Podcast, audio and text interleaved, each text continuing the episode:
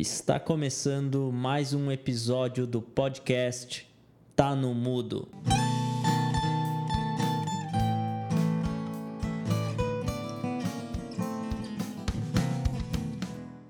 Olá, tudo bem? Meu nome é Diego Vieira e sejam bem-vindos a mais um episódio do nosso podcast, o Tá no Mudo. E hoje vamos falar sobre animação! Animação aí que não é essa animação, né? Pessoas animadas e tal, mas sim um mercado de tecnologia que saiu de um modelo totalmente arcaico de 95 para cá e se tornou um dos, um dos principais mercados de produção de conteúdo. Então, para a gente falar sobre esse mercado, a gente trouxe dois especialistas hoje. Bem-vinda, Marina Bianchi. Tudo bem contigo? Boa noite, tudo certo? Boa noite, porque tu tá, né, longe daqui do Brasil, é isso? É, pra mim é já boa madrugada. Bom, pra falar também comigo, eu tô aqui com o Rafa. E aí, Rafa, beleza? E aí, pessoal, obrigado pelo convite aí. A gente tá bem feliz de estar aqui com vocês. Valeu, Rafa. Obrigado, obrigado por estar tá disponível. Obrigado por reservar um tempinho para falar com nós sobre esse mercado que para nós é também a novidade aí, tá? Então, pra gente conseguir aí desdobrar toda essa animação e entender todos os frames e, e roteiros e texturas e tecnologia sobre esse tema que eu acho que na, na, no tempo aí que eu conhecia ainda era o tempo do Flash aí, Roberta. E aí, tudo bem, Roberta? Tudo bem? Olá, pessoal, tudo bem? Uh, eu não entendo nada disso, né? Eu só entendo como, como ouvinte, ouvinte não, né? Como plateia aí. E hoje eu vou descobrir qual que é a mágica que acontece que mantém meu filho na frente da TV, né? Espero que eu tenha essa resposta. Pior que eh, o mais louco é que a gente tá falando com quem deixa as, as crianças hipnotizadas na TV, é isso mesmo, Maurício? E aí, galera, tudo bem? Marina, Rafa, pois é, gente, é esse segredo que eu quero saber hoje também, né? A frase é bem essa, né? Que efeitos especiais são esses aí Rafa e Marina, que vocês colocam aí, que, que prende a atenção da, da galera aí. Gustavo pode falar um pouco, né, Gustavo? É verdade, ainda mais quando tem um, uma criança de um ano em casa, né? Mas quando a gente fala de animação, algo que eu me vem à cabeça é Hakuna Matata. Os seus problemas você deve esquecer. De 94 esse, não o stop motion aí de 2019, tá, pessoal? Por favor. Fala galera, Nathan por aqui. E a minha pergunta é se tá todo mundo animado pro episódio de hoje. Nossa, Nathan. Tum, Aí fechou, o pessoal aí da audiência já fechou o podcast, foi embora. Pessoal, pra mim animação ainda. E os convidados também. É.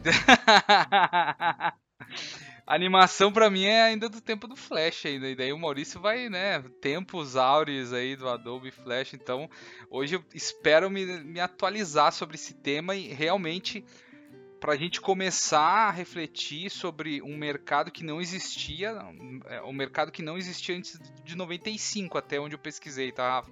Pois tu me ajuda aí, ver se minhas fontes estão corretas que antes de uma tal de Pixar aí, encabeçada por um cara que também quero que tu fale o nome depois e tal, conseguiu moldar e inaugurar um mercado com o famoso e famigerado mais bacana animação aí, Toy Story, né? Então, uh, pensando um pouco nisso, da onde a gente saiu lá do stop motion, das massinhas de modelar e frame a frame o cara reproduzir aquilo, a gente chegar hoje no mercado que em dois, números de 2020 que é responsável por 128 1,5 bilhões no mercado de cinema. Então, da onde a gente, da onde surgiu, o que, que rolou? Me conta um pouco dessa história para a gente começar a entender essa tecnologia que deu suporte para a gente chegar no que a, no que a gente tem hoje. Então, uh, na verdade, uh, eu acho, não tenho certeza, mas o o primeiro filme de todos não foi nem Toy Story, foi o Cassiopeia, né, o brasileiro. Então foi um filme ali de São Paulo. Era uma, um filme bem simples, mas bem, bem interessante. Quando eu era pequeno eu gostei também. E legal saber que foi uma coisa, uma produção brasileira, assim, pra época, até quem quiser ver depois, o nome é Cassiopeia, é legal. Claro, Toy Story marcou a época, é o preferido de todo mundo, inclusive, inclusive meu, né? E é isso, só que uh, em, em, relação também aos valores e tal, eu não tenho, não tenho também. É legal começar um podcast falando que eu não tenho certeza de nada que eu tô falando, né? Mas. Mas em relação aos valores, se pegar e uh, colocar o valor de publicidade também, de, de animação para publicidade, seja só animação, seja uh, live action, tem um mercado gigante que eu, provavelmente triplica esse valor. Eu acho que o valor até em gasto em publicidade é maior que gasto em cinema, se somar o mundo inteiro. Fora jogos, fora outros contextos aí, e quem tiver, quem, quem quiser, né, falar um pouquinho, uh, ver Cassiopeia vai estar tá aqui na descrição e o link é um filme, né, Rafa? É um filme que foi um brasileiro que construiu. E aí, Gustavo, fala aí. Bom, vamos lá então, né? Nosso podcast aí, que ninguém sabe nada, mas todo mundo curte, né, ver. Eu queria perguntar pro Rafa e pra Marina aí, é, eu queria entender um pouquinho dos tipos de animação, né? A gente tem o tipo de animação clássica, pensando assim, já comecei com Hakuna Matata porque eu fiz esse vínculo, então o Rei Leão de 94, né? Antes eu falei um stop motion, mas mentira, é um live action de 2019, né? Eu queria entender quais que são esses principais estilos e, e também qual que é a diferença quando a gente fala de um desses estilos nos filmes e nos games. Tem alguma diferença? Queria entender um pouquinho esse cenário aqui de, de animação. Então, eu acho que uh, em relação à animação clássica, quem é muito mestre nisso é a Marina, que ela vem com toda uma biblioteca gigante na minha cabeça. Com, uh, como espectadora, muito antes de, de começar a trabalhar na área, né? Sim, é verdade. Mas eu acho que toda a razão de a gente começar nessa área é por a gente ter sido um dia espectador, ou jogar videogame, ou ver desenho, ou.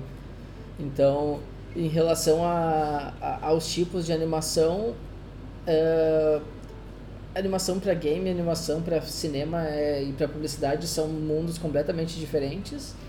Para game, por mais que os consoles tenham evoluído hoje em dia, o computador também ainda tem, a gente tem limitação de textura, de polígono, de porque quando a gente faz uma animação, por exemplo, que a gente pode deixar o computador renderizando um frame uma noite inteira, por exemplo, a gente consegue colocar pelo até no nariz do personagem, se precisar os pitch fuzz aqui na cara, o que for. Uh, isso tudo é uh, precisa de bastante poder computacional. E quando a gente vai jogar um game, são no mínimo 30 frames por segundo, uh, ou ainda no mínimo, porque os jogadores hoje em dia ficam brabos com 30 frames, teria que ser 60, 120, então imagina ter que em vez de fazer um frame numa noite inteira, ou em 24 horas, ou até em uma semana, às vezes o cara tem que levar. Uh, tem, o cara tem que levar. Uh, tem que fazer tipo 100, até 120 frames num segundo. É uma loucura isso. E frames são uh, as imagens, cada quadro por segundo. Sim, as, as imagens, no caso, que se a gente pegar de uma forma mais simplificada, a ideia de animação vem da palavra anima, que é alma em italiano, que é realmente tu pegar um conceito, uma arte e tu criar vida nela. Então isso vem muito vem muito antes da, da computação gráfica, onde com as imagens que serão os frames, tu vai uh, colocando uma em cima da outra, fazendo pequenas modificações para a gente conseguir criar movimento e dinamismo naquilo que seria a arte que é isso que acaba se tornando o nosso objeto de trabalho, que é o que fascina tanto as pessoas. Né? Disso, disso que tu me falou, Marina, quem é que nunca aqui na escola fez lá a animaçãozinha com várias folhas de caderno e aquilo, é, é, é, se tu pegar aquilo na tua mente e, e, e, ligar com aquilo que o Rafa falou sobre os frames, então em um segundo tu teria uma folhinha de caderno em, uh, sendo mostrada na tua tela. Então a gente consegue traduzir isso por folhas de caderno, né? Um frame equivale a um, uma folha de caderno. Então você está passando cento e, oh, Rafa, no mínimo 144, Rafa. Não tem como. Szinho e tal. Tem que ser rápido, Rafa. Então, 144 folhinhas em um segundo. Então, mais ou menos isso que traduzindo todo esse papo aí de frames, né, Nathan? Não, e eu tava pensando, né? A gente falou um pouco de, de, de história, da diferença de, de, de animação em, em, games, em filmes. Mas eu fiquei lembrando assim, a gente tava comentando de Toy Story, de Rei Leão, mas eu tava pensando, tá, mas tem a Branca de, Branca de Neve aí, acho que é 1937. Aí quando eu olhei que era 1937, eu fiquei pensando, tá, mas como é que se fazia animação nessa época? Eu, e não me veio nada na cabeça, porque a gente tá falando de uma época que não existia computador, uma época que não existia nada disso. E aí eu queria ver com, com vocês, assim, o que que... Putz, como é, como é que era a animação no início e por que que a Pixar, ela, ela mudou muito essa realidade? O que que ela fez de diferente pro, pro cenário que a gente tem hoje? E onde é que vocês entraram nessa onda? Eu acho que... Da onde que vocês vêm e como é que vocês se conectaram com o mundo da animação nas carreiras de vocês? Então, a, a grande sacada ali, no caso, foi uh, desenvolver uma arte conceito sempre. A gente te, tem uma grande dificuldade para definir quando tem uma produção grande como que vai ser a, a cara do personagem, do, do, da linguagem que a pessoa quer passar e posteriormente com uma grande equipe uh, a partir da, desse conceito vão sendo feitos desenhos, como eu falei, sobrepostos, a ponto de conseguir fazer ele se movimentar. Se a gente for hoje em dia analisar um desenho da Disney e a gente for dar um print screen nele, a gente vai ver que tem determinados momentos que se a gente pega o desenho, a gente praticamente não identifica o personagem em, em determinado momento, porque o, o dinamismo dele acaba sendo uma coisa que uh, não tem como ser um, um trabalho perfeito em cada frame, em cada imagem. Então a gente considera o quê? Uh, frames principais, digamos. Vamos colocar assim, se a gente tivesse que trabalhar com 50 imagens, duas delas que fossem pontuais, principais, que dessem mais a característica de tudo que a gente quer mostrar, e aquelas que fossem intermediárias entre essas, elas praticamente quase se tornam uma coisa mais simples. E isso ao longo dos anos foi se aperfeiçoando de várias maneiras, com a quantidade de desenhos, com o tipo de tecnologia que as pessoas conseguiam fazer para sobrepor tudo. E, inclusive, nós temos uma parte ali do, do tempo entre os anos 70 e o, início dos anos 90, que é onde realmente começou uh, a entrar a computação gráfica mesmo, que é o momento em que nós utilizávamos artefatos melhores para transformar esse, todo esse trabalho numa coisa mais sofisticada, mas ainda sem utilizar a, a computação gráfica como forma de trazer luz real, interpretação de, de espaço, de três dimensões, como é o que a gente faz hoje. A partir do momento que a gente começou a trabalhar com o 3D, as coisas começaram a se tornar mais hum, menos fantasiosas no sentido de querer reproduzir a realidade. O nosso problema com isso foi a falta de infraestrutura tecnológica, que agora a gente está começando a ter alguma coisa muito próxima da realidade.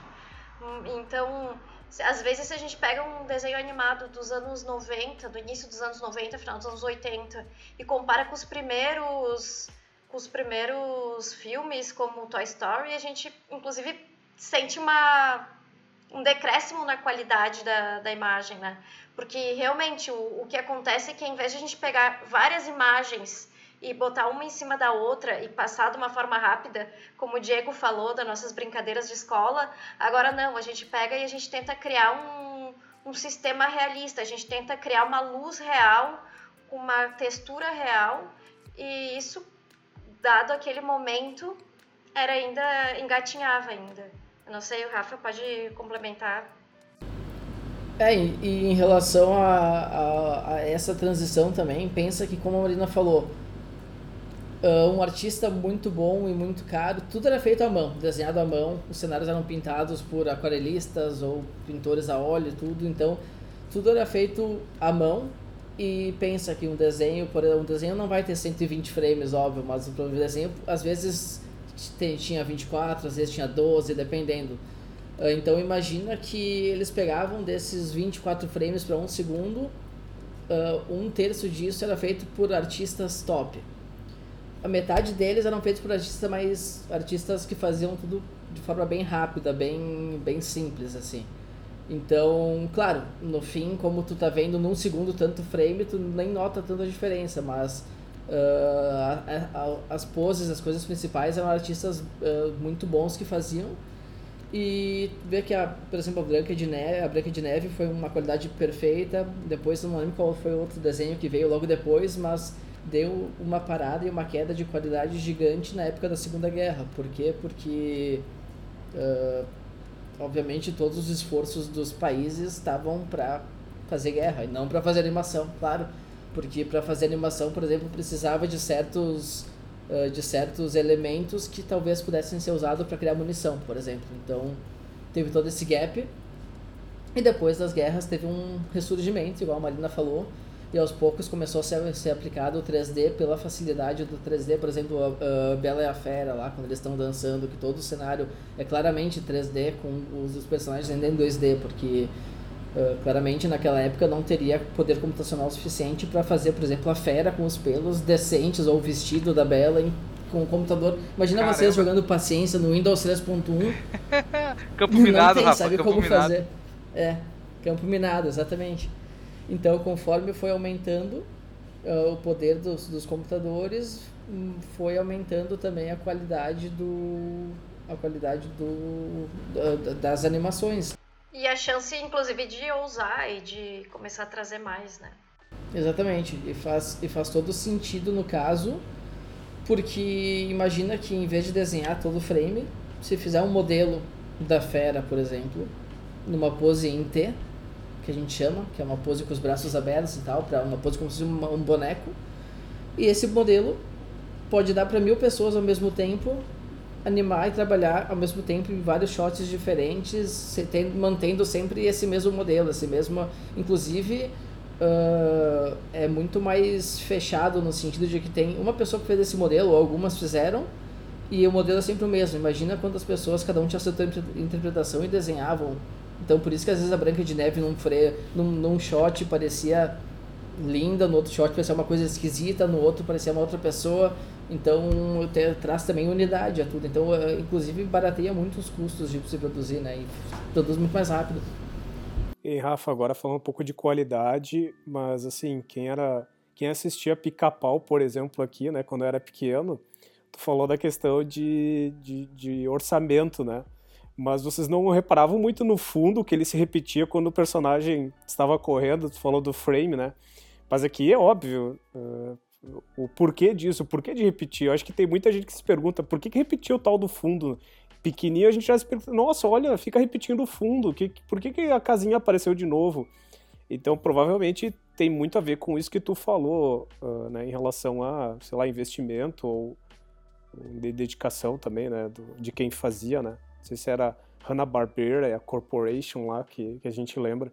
Mas uma coisa que eu ia pedir para vocês eu dei uma olhada no. Depois tu também vai falar do teu ArtStation, o do ArtStation de vocês, mas eh, assim eh, tem que ser muito original, sabe? De onde é que sai? Qual que é a inspiração de vocês para poder fazer essas animações e animações profundas que não é simplesmente um desenho, vamos dizer assim, qualquer, é, mas que tocam, né? A gente vê algumas propagandas e, e tudo mais. Qual é a inspiração? De onde é que sai isso? Qual é o contexto para chegar num, em algo que realmente toque a pessoa, assim, sabe? Então, uh, na verdade, depende muito. Por exemplo, projetos pessoais e coisas que a gente cria para nós mesmos. Eu e a Marina, a gente bebe muito da nossa fonte de experiência de vida, viagens, infância. Então, a inspiração está na vida, digamos assim. A gente sai para passear, a gente vê uma árvore bonita, a gente quer fazer um trabalho sobre essa árvore, ou a gente uh, viu alguma, lembra de algum período da infância, a gente quer fazer alguma arte em relação. É, é uma forma de expressão.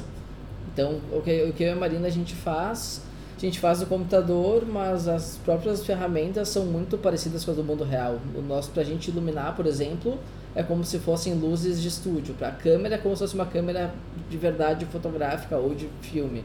Uh, o programa de fazer escultura é como se fosse escultura de massinha mesmo, mas com ferramentas que a gente passa para o computador, pelo fato de poder ter Ctrl Z, de poder fazer qualquer tipo de, de, de borrada e ter, poder voltar. Então é só uma forma de se expressar. E a outra parte daí de, de inspiração, quando, quando a gente fala de projeto uh, profissional, Daí tem toda uma equipe, um briefing do cliente, que sai do departamento de marketing, daí contrata artistas, fazem todo o concept. Acho que a Marina também vai falar bastante isso, porque ultimamente ela está tendo muito mais experiência com esse tipo de coisa que comigo. É muito importante perceber que uh, em uma propaganda, por exemplo, um trabalho de, desse formato, uh, se trata de uma equipe muito grande. E não só uma equipe grande, como uh, é uma terceirização de trabalho praticamente dupla, porque nós temos o cliente, nós temos a agência, ou, ou enfim, que, que é contratada para dar o produto que o cliente quer, e a agência, em, posteriormente, contrata pessoas para fazer o, o trabalho técnico e, e, artístico, que daí seria o nosso caso. Nós somos o, os últimos. Então, a ideia já tinha vindo desde o cliente e passou por, por uma segunda pessoa que leu o que o cliente queria e, e interpretou e criou a maneira de fez o desenho, o conceito, digamos, e nos passa. E o que, que acontece? Isso não significa que nosso trabalho possa ser de qualquer forma uh, que, que isso não vai influenciar. Nós temos o, a liberdade de escolher quais elementos usar, mesmo dentro de um, de um briefing já pré-determinado. Então, às vezes, uma questão de uma angulação de luz que tu coloca, uma textura que tu resolve fazer de uma forma um pouco mais realista. Por exemplo, uh, se, se nós vamos fazer uma parede externa de uma edificação, uh, colocar elementos que remetem a a umidade, a exposição, todas essas coisas pode tornar, no final das contas, a, a sensação do, do produto final muito diferente. Porque se a gente coloca uma equipe com 150 pessoas trabalhando, vamos supor, e cada uma dessas consegue prestar um pouquinho atenção no que está fazendo e tornar isso um pouco, uh, um pouco mais uh, sofisticado, digamos, isso acaba ficando uma produção de outro nível. A gente tem experiência com trabalhos do, de dois de dois mundos completamente diferentes, aqueles que todo mundo só quer entregar e sair correndo, e aquele que todo mundo realmente está uh, tá inspirado. Então a inspiração acho que, digamos que vem na própria produção mesmo. Eu queria aproveitar esse gancho aí da inspiração, voltar um pouquinho na pergunta do Natan uh, ali da carreira, como é que vocês chegaram aqui, né? como é que a vida trouxe vocês até aqui. Mas também eu queria, eu queria entender quais são as, as, as habilidades aí, né? Lógico, eu imagino que é uma pessoa criativa, que tem essa inspiração meio que nativa, né? Que está observando sempre esses detalhes, né? Nessa parte mais, pensar assim, de de senso mesmo, né, para estimular a criatividade. Mas também eu queria que vocês falassem um pouquinho assim, que formação uh, técnica que vocês têm para poder talvez contextualizar um pouquinho os ouvintes aqui. Quem gosta, né? Acho que vocês começaram, parece, parece que começou como um hobby, mas não, tem todo uma tem todo um, um, um estudo por trás, né? Se vocês puderem explicar. O Rafa, não vai dizer que é massinha de modelar que tu começou. É, pior que é. de verdade. Quando eu era pequeno, eu sempre gostei de desenhar, de brincar de massinha de modelar, de Lego. Até hoje eu gosto de Lego. E... Então, na verdade, eu não tenho formação nenhuma, porque quando eu comecei, não tinha nenhum curso no Brasil de verdade, assim, para essa área. Então, eu notei que se eu ficasse estudando muito, muito, muito, muito focado por conta própria, eu ia mais. Eu, eu iria usar meu tempo para me focar em algo que Uh, não que eu perderia tempo fazendo uma faculdade, mas eu até fiz uma parte do curso e tal, mas uh, eu podia pegar aquele tempo e focar no que eu realmente queria, que eu já sabia que eu queria. Então eu fui, eu sou autodidata, mas sim, todas, tudo isso que eu bebi na infância de jogos no computador, jogos no videogame, massinha de modelar, vi desenho pra caramba, filme, uh, livros, uh, a minha, minha fonte de inspiração está nisso, entre memórias de infância e, e toda essa parte do entretenimento. Uh, isso, isso eu acho que é foi a minha grande escola da vida, porque eu sempre tive um olho muito crítico. Tipo, quando eu saio para andar com a Marina, eu tô toda hora dizendo: Nossa, olha que legal essa casca dessa árvore, olha que legal essa flor desse jeito, olha que legal esse, o jeito que tá essa teia de aranha aqui nesse canto. Às vezes é até meio chato, eu acho, mas Uh, eu, eu, tô sempre, eu tô sempre estudando o mundo ao meu redor, enquanto eu acho que isso uh, é o meu, meu principal escola, digamos assim. Para a Marina é um pouco diferente, né? Porque tu sempre teve isso exatamente igual eu tive, pelo que eu te conheço, mas ao mesmo tempo tu tem uma base bem forte acadêmica que te ajuda muito também e me ajuda pela minha falta de proporção. Eu acho que pode falar um pouco mais sobre a tua formação, Marina, e teu, teu caminho. É, eu sou formada em arquitetura. Uh, antes disso, fiz um curso técnico com segundo grau de desenvolvimento de sistemas em 2004, então eu não, não preciso nem entrar em detalhes do, da precariedade que era, né? Não, não sei se eu consigo aplicar alguma coisa na minha vida hoje em dia, né? E, mas, enfim, uh, com essa nossa mudança, eu acabei entrando nessa área. E eu posso dizer uma coisa que eu acho muito importante ressaltar que tecnologia a gente tem que entender como uma ferramenta, tá, na verdade um, um, conjunto de ferramentas. Isso não, isso não pode ser o objeto de trabalho, digamos, porque as pessoas confundem muito isso. Seguido eu ouço falarem, ah, mas vocês fazem os desenhos no computador, uma maneira bem, né? Não, não é nem por ser pejorativa, mas eu acho que as pessoas não entendem que, na verdade, é é uma ferramenta é que eu uso, perfeito, é, é o meio, né? Então, eu no caso, na faculdade, eu tive minha, minha base acadêmica toda, me ajuda, eu posso dizer que 70% do, do que eu trabalho hoje, eu já consegui ter um, uma base na faculdade, porque no fundo tudo é muito parecido no, no sentido de trabalhar com, com as formas, com, com toda essa parte já técnica e um pouco, não necessariamente técnica, mas também de olho mesmo, que é uma coisa que é até uma maneira bizarra de dizer, mas é, é identificar, priorizar e às vezes sistemar o trabalho também, que, que, que facilita. E no caso, eu também fui autodidata, eu fiz um curso de um ano aqui, porém, no fim das contas, a, a gente acaba acaba aprendendo muito durante o trabalho mesmo. Ah, o, o Marina, aqui aonde? Para nossa audiência, vocês estão aonde? Só para a gente também deixar aí que o, que, o, que o Rafa falou assim, ah, olha as folhas, eu olho isso, olha aquilo. Mas também a cidade facilita aí, né, Rafa? É, sim, com certeza. A gente, a gente mora em Florença, na Itália. Então a gente, sim, a gente, basicamente a gente respira arte, a gente está aqui porque a gente realmente se sente inspirado e bem Acho que foi uma decisão dos dois, né, Marina? Que a gente se olhou e pensou, aqui com certeza só vai adicionar ao nosso trabalho, com certeza. Bacana, não é por nada que da 20 saiu daí, né, pessoal? Eu queria saber um pouquinho de vocês, quais são as referências de vocês, artistas, estúdios, que vocês realmente olham para aquilo lá e dizem, cara, é do estúdio tal, eu curto, é do artista tal, eu curto, sabe? Geralmente vocês têm algum contexto em relação a isso, né? Até para nossa audiência entender o que, que, são as referências de vocês no dia a dia, sabe? Aquela coisa que, mesmo que não seja conceito e que não seja, vamos lá, mainstream, vocês olham e digam, é isso que eu gosto, sabe? É que é, é muito. Uh, a tua pergunta, digamos que é um tanto vaga, porque a gente bebe de muitas fontes. Não necessariamente de estúdios de animação como também de pintores contemporâneos, como pintores clássicos. Uh, eu, no caso de referências arquitetônicas, é, é uma coisa, é, é muito complexo o, a fonte que a gente bebe. É, eu acho que, que é, porque assim, uh, tem muitos estúdios que eu gosto, por exemplo, a própria Pixar eu gosto, ou por exemplo, alguns estúdios tipo a Unity lá, uh, a Platige, tem vários estúdios muito bons.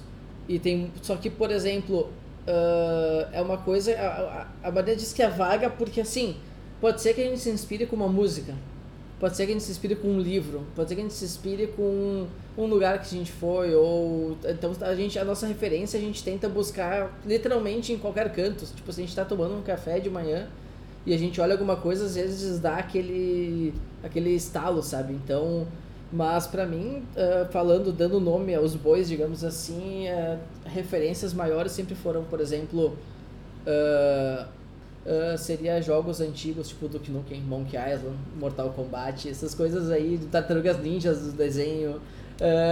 Street, Street Fighter 16 bits também. Exa exatamente, exatamente, Street Fighter 16 bits. O bom é o 2, né, o Gustavo? 2, o 2 é o bom. É o dois, né? Em homenagem. Então, todas essas coisas assim, sabe? Monkey Island, que eu adorava, os jogos de point and click da, da Lucas, Lucas Arts na época. Uh, Lucas, fora. Lucas É, não, Lucas Arts é a parte de jogos do É. Lucas Filmes. Então, claro, Star Wars, Legal. Jurassic Park, enfim. uh, ou tem até época que eu tô numa vibe meio cyberpunk, em vez de estar numa vibe mais fantasia medieval. Então, tipo. Uh, daí se a minha vibe tá meio cyberpunk, quando eu vou aqui fora eu não me inspiro em nada, porque aqui é tudo antigo, tudo velho. Então eu tento buscar referência em filmes, em alguma música mais uh, eletrônica, ou um, vendo Google Street View de Seul, Tóquio, esses lugares assim. Então tudo muda muito. Por isso que a- acho que a resposta da Marina foi, foi assim, porque realmente é uma coisa que nunca é uma forma, sempre está muito no ar e a gente vai pegando conforme. E assim como eu posso estar inspirado hoje para, por exemplo, um tema cyberpunk, amanhã eu posso estar para, sei lá, qualquer outra coisa, para alguma coisa aleatória que não tem nada a ver com. Tipo, que vai totalmente no passado, entendeu? Então eu acho que a Marina é a mesma coisa. Ah, e, va- vale lembrar, vale lembrar também que ali no, na Netflix, por exemplo, tem um, tem um seriado chamado Love, Death and Robots, que vários, ah, vários estúdios fizeram diferentes episódios. E é uma coisa que para nós é, é, é quase overwhelming de ver, porque a gente se inspira, mas ah, se inspirar não na totalidade, né? Cada um deles vai ter alguma característica que, que vai chamar atenção. Às vezes é técnica, às vezes é uma questão de escolha de animação, às vezes é uma questão de ah, luz, às vezes o próprio enredo. Então é muito difícil a gente dizer se, que a gente tenha uma referência ou duas, porque tudo depende muito, assim. É, são várias as coisas que a gente tem que prestar atenção para se inspirar. É, inclusive também o estilo está totalmente ligado ao orçamento, porque às vezes uma pessoa faz uma coisa completamente cartoon, justamente porque não pode, não tem orçamento para fazer algo realista e assim vai, né?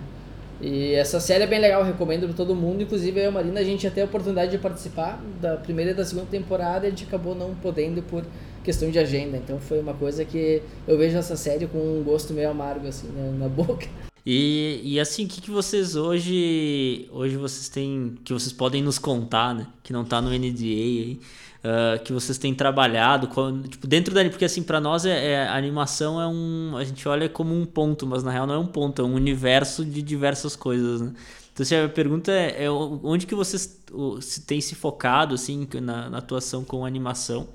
E também, assim, quem quer conhecer mais sobre o trabalho de vocês, quem quer conhecer mais ah, sobre o que, que é animação, onde que pode encontrar referências ah, de vocês e, e o próprio portfólio, trabalho e começar a se inspirar. Eu sei porque eu, eu sigo o, o Rafael no, no Instagram e às vezes cara, ele posta cada coisa que eu fico impressionado, assim, ah, do, do trabalho, né? Então, compartilha com a galera onde é que a gente pode também conhecer um pouco mais.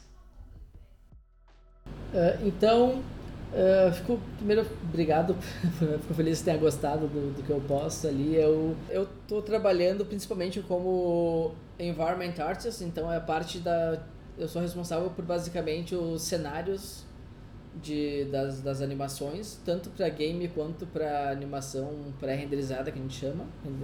Então, a animação que a gente conversou no início, que é que a gente tem que demorar mais tempo para o computador, então tipo Disney, Pixar e tal.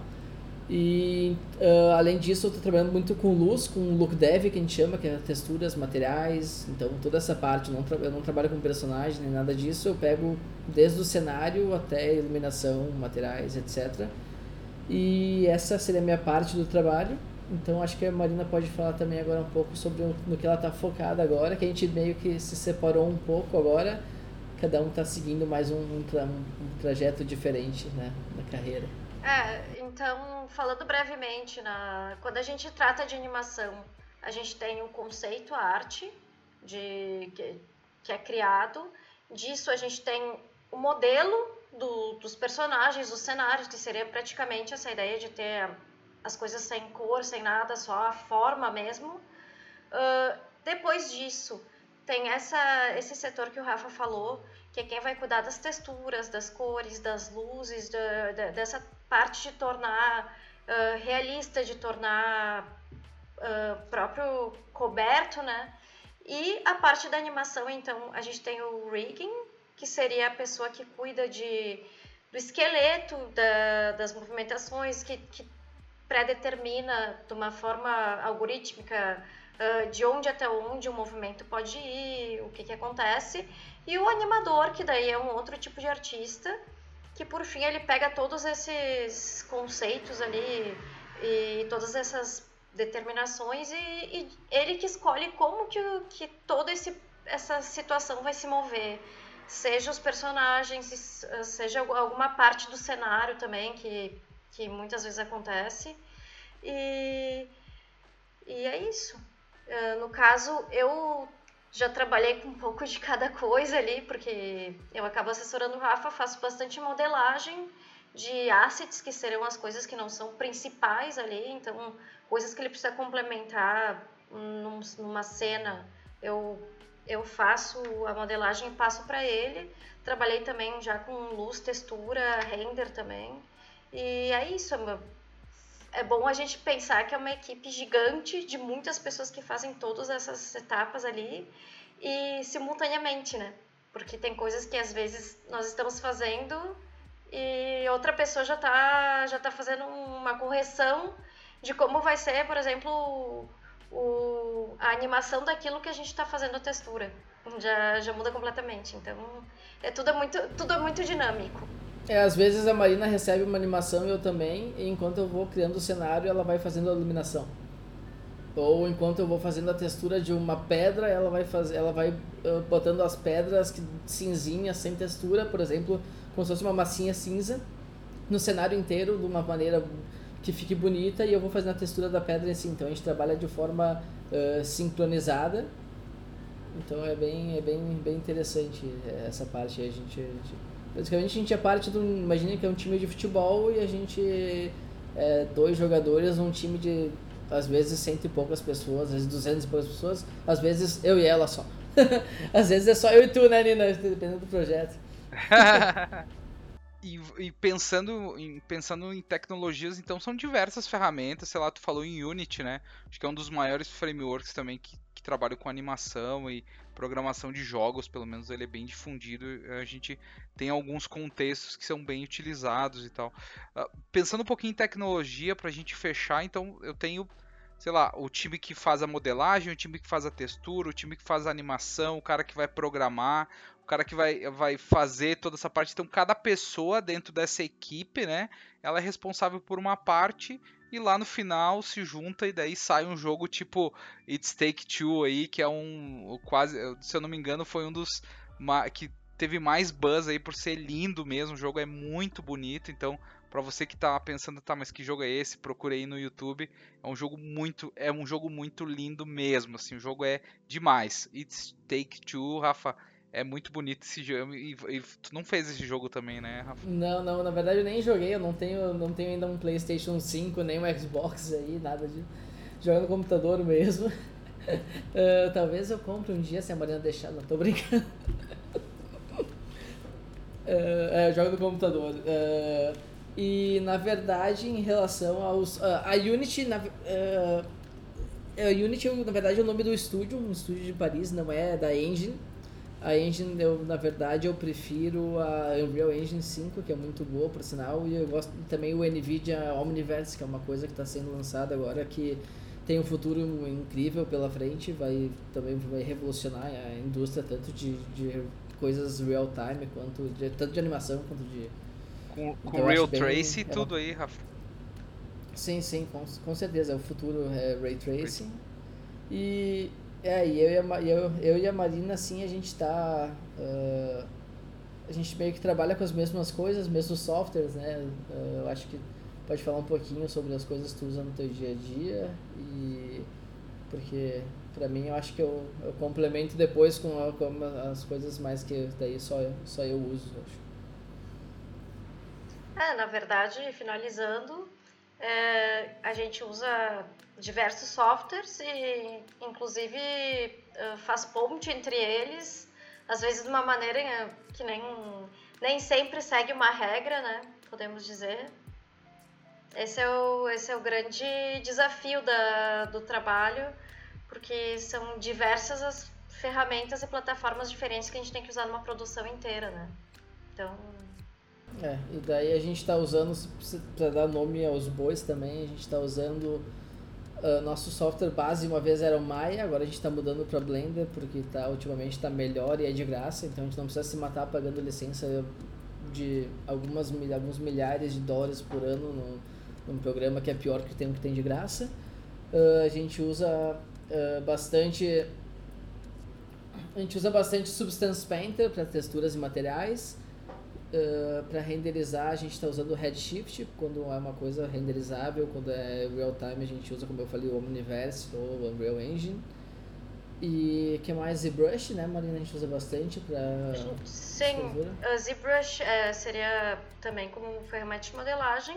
E para finalizar, para fazer composição, a gente usa uh, Photoshop, enfim, todo o pacote Adobe aí, dependendo do, do caso. É, não tem muito mistério nos nossos softwares, assim, a gente meio que coisas bem. Todo mundo tem acesso hoje em dia, inclusive estão barateando muito. Legal. Então são coisas que. Então, pessoal, para a gente fechar e agradecer aqui primeiro, putz, obrigado pelo tempo, Rafa e Marina, aí foi foi muito bacana. Somente entender um pouco desse universo e a gente vai ter outros, né? Vamos ter outros episódios falando de alguns pontos que a gente conversou aí uh, na nossa reunião de pauta, principalmente sobre como, como esse mercado evoluiu e, e como ele vai conseguir compreender e criar novas profissões. Uma delas é essa. acho que uh, isso não existia há alguns anos atrás aí e cada vez mais vai ser demandado em cima desse mercado. Muito obrigado, Marina, pelo teu tempo. Muito obrigado por trazer a tua experiência, tu e o Rafa aí. E queria pedir para vocês deixarem as redes sociais, como que entra em contato, se ainda está disponível aí para trazer e fazer materiais aí para o Brasil. Então, tá, a bola tá com vocês aí, pessoal. Então tá, eu agradeço muito o convite de vocês. É um prazer estar aqui. Uh, eu vou deixar o meu contato uh, tanto do meu das minhas redes sociais pessoais quanto do meu do profissional. E muito obrigada mesmo gente. Foi foi um prazer. E então tá pessoal a gente agradece muito. Passou nossa passou voando aqui esse bate-papo. Uh, a gente está disponível para as próximas vezes se vocês quiserem. Foi muito legal conversar com vocês hoje.